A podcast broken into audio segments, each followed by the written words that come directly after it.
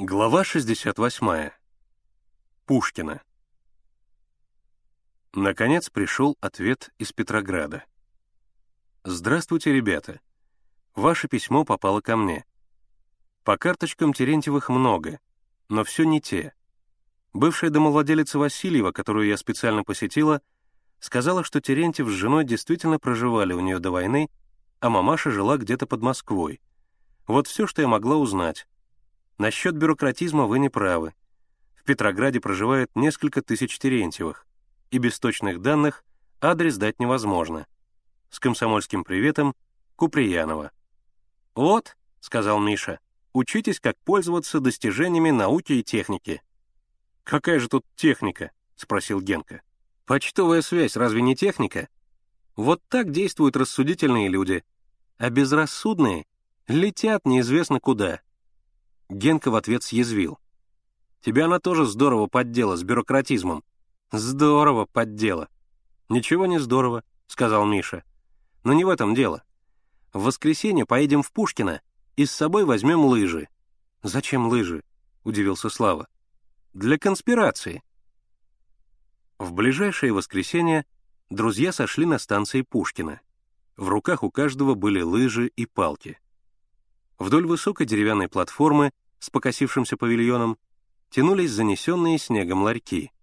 За ларьками во все стороны расходились широкие улицы в черной кайме полисадников. Они замыкали квадраты дачных участков, где протоптанные в снегу дорожки вели к деревянным домикам с застекленными верандами. Только голубые дымки над трубами оживляли пустынный поселок. «По одной стороне туда, по другой обратно», — сказал Миша. Главное — не пропустить ни одной таблички. «Целый год проищем», — сказал Слава. «Лучше в сельсовете спросить». «Нельзя», — возразил Миша. «Поселок маленький, это вызовет подозрение». «Кого нам бояться?» — сказал Генка. «Старушка сама обрадуется, когда мы клад найдем».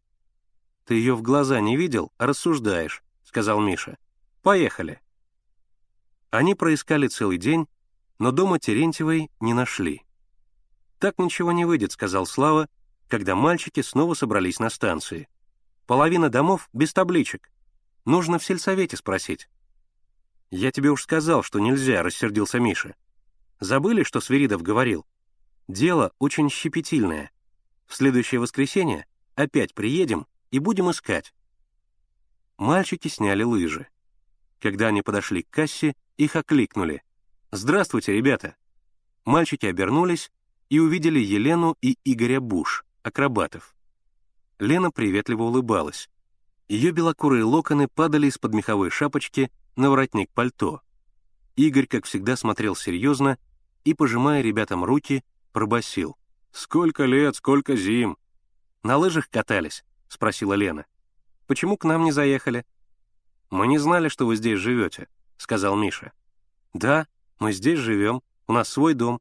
Пойдемте к нам». «Поздно», — сказал Миша. «Мы приедем в следующее воскресенье». «Обязательно приедем», — подтвердил Генка. И таинственно добавил.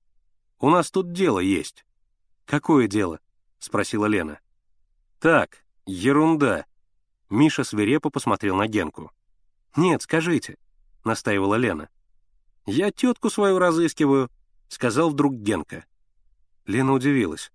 «Она ведь в Москве, твоя тетка». То одна тетка, а это другая. Разве мне запрещено иметь двух теток? И вы ее не нашли? Не, адрес потеряли. Как ее фамилия? Мальчики молчали. Как ее фамилия? Или вы фамилию тоже потеряли?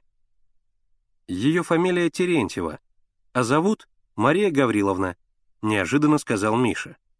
Вы не знаете ее? Терентьева? Мария Гавриловна? Знаю, сказала Лена. Она живет рядом с нами. Пойдемте, мы вам покажем».